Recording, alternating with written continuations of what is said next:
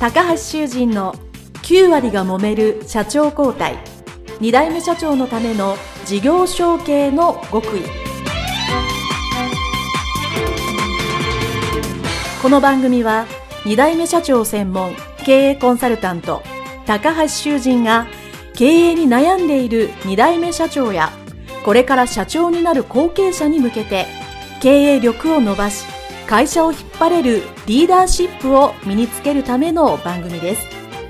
これまで数百社をコンサルティングした実績から2代目社長ならではの悩みを知りその解決のための独自理論によって2代目社長もまた従業員も幸せに仕事ができることを目指した内容です。皆さんこんにちは。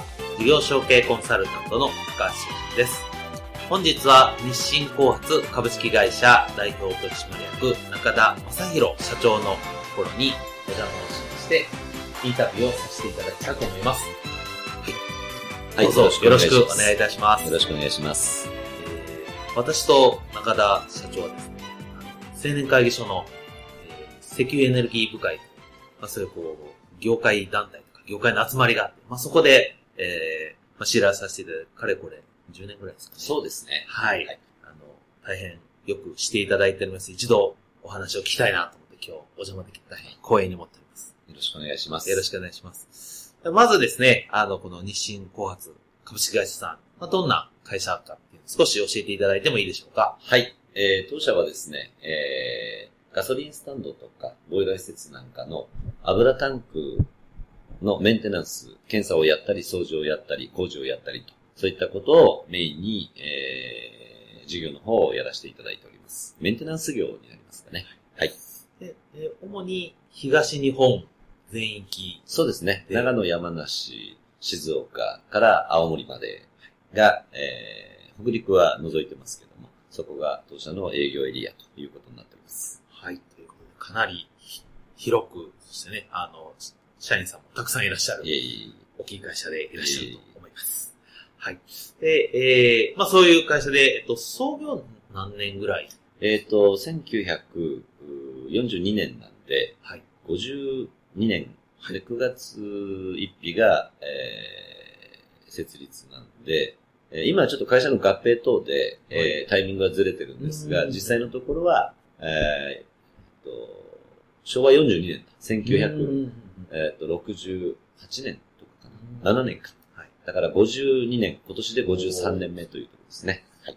え、お父様が創業いや、あのー、私の祖父です。あ、おじいさん。はい。三代目でいらっしゃるというそうですね。はい。まあ、で、まあ、50ね、何年続いていらっしゃるというところで、えー、そういう立派な会社さんなんですけど、まあ、こう会社に入られるタイミングがあって、その前なんかサラリーマンか、なんかされていたえー、っと、高校出てから、あのー、まあ、とにかくお金稼がないと、はい。あのー、自分自身やりたいことも何もできないし、ということで、それはもう高校生、中学生ぐらいの時から思ってて、で、高校生の時から、まあ、月に、バイトはもう150時間以上は働くということで、高校3年間。150時間？はい。その当時 時給が500円とか600円だったんで、まあいろいろ交渉をかけて、高1の時から時給はちょっと高めにもらってやってたんですけども、その時に、あの、高校卒業してからも、じゃあどういう路線で行くかって時に自分で商売をやりたかったんで、いろいろ企画立案とかをしてる最中、まあ、高校卒業して1年半2年ぐらいの時に、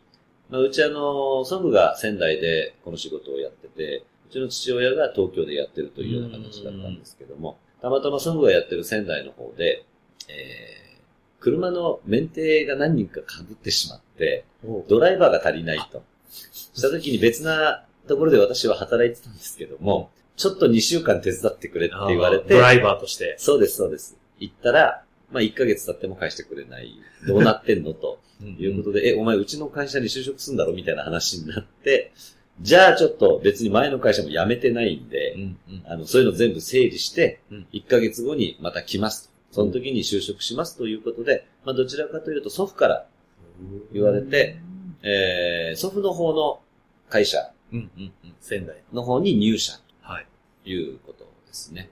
はい。なんか、け結構急というか、なんか、面白い感じですよね。そうですね。呼ばれてそのまま、はい。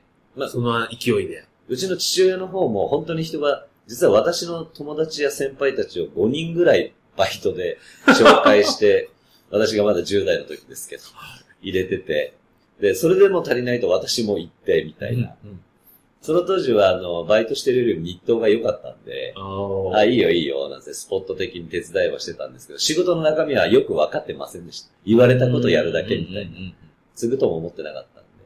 はい。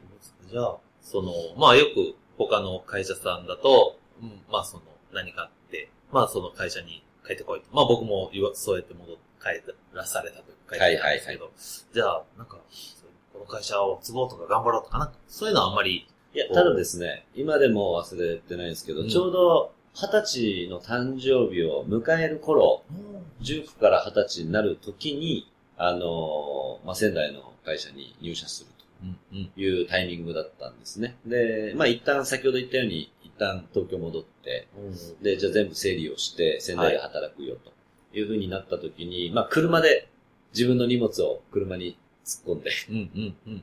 東北道で、こう、一人で、こう、移動して、はい。これからやんなきゃいけないんだな、とうんいうところで、まあ腹をくくったというか、ややっぱり身内の会社に入るっていうことは、それなりの覚悟が必要だと。で、自分でいろいろ考えてた路線はありましたけども、それは全部、うんまあここで終わりと。うん、うん、うん。で、えー、仕事、うん今から入るその、祖父の方の会社の仕事に集中しよううん。ということで、結構その、移動の5時間ぐらいのはい。間で腹をくくったかな。おそれは今でも鮮明に覚えてますね。はい。すごいなんか、映画みたいですね。道路、高速道路走りながら、そうね仙台に戻りながら、そういうね、こういろいろ一人で考えながらで、ただオチがあって、はい。うちの父親から会社に行くのに何インターで降りたらいいんだって話を聞いたら、はい。言われたインター名が結構適当で、なくて通り過ぎて、ねえぞと、もう仙台過ぎたぞと。もうそこでもうぶち切れて親父に電話して、ねえぞそんなインターみたいなね。そんなもん知るかってまた逆に怒られてみたいな。なんで俺怒られてんだろうみたいな。なるほどっ。ていうのも覚えてますね、やっぱり。はい。はい。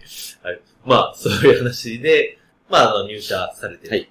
ということで、まあ、ね、そういう、ちょっと働いてはったから、なんとなく内情は知ってるとは思って入られたと思うんですけど、まあ、実際こう、会社入られて、はい。あの、まあ、実際働き出して、なんかまあ、えー、あ、なんか思ってたの違うなとか、まあ、もしくはその当時、こういうことに、こう、悩んだり困ったりしたって、どんなことを思い出すんですか？はい。えっとですね。私、基本的に汚いの嫌いなんですよ。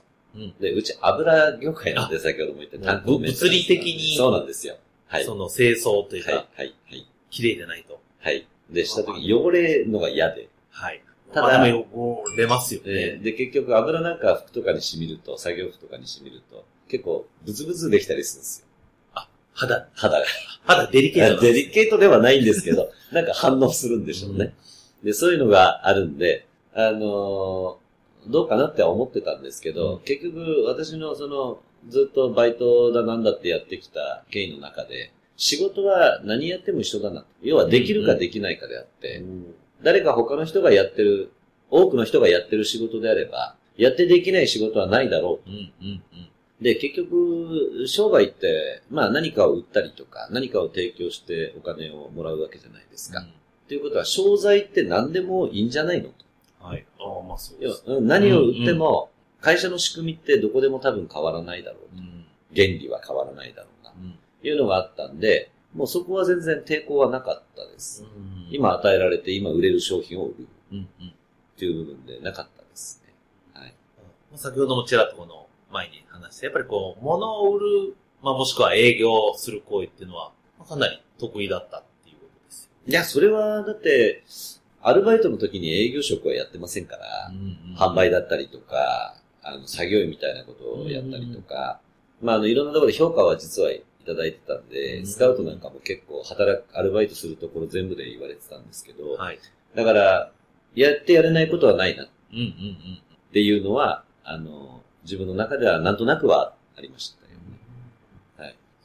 じゃあその、まあそうは言ってもこう、まあやっぱり、まあ二十歳とかまあまあ若いので、まあ今から見るとね、経験不足だったり、はい。できないこともあったと思うんですけど、はいそういえばまあこういうのにまああの、困ってたり、まあ、ちょっとしたその当時のはい。失敗談みたいなのって、なんか一つ教はいえていただいてもいいはいですか、。えっとですね。まあ、要は、あの、ちゃんと会社に就職したのは、最初はうちなんで、うん他はずっと、まあ、バイトだったり、まあ、準社員的なみたいな感じでやってたんですけど、えー、まあ、会長、その当時、祖父が会長、ん相談役かな？で、うちの、うん父親が代表、名前だけですけどね、仙台の、やってたんですけども、まあ、身内じゃないですか。はい、はい。で、まあ、うちの祖父が倒れて、倒れる前は作業をやってたんですけど、倒れてから、ちょっと祖父の面倒見もあるんで、事務所上がれっていうことで営業部に変わったんですけど、うん。その時にあの、その当時の部長から、あのー、まさひろくんはあの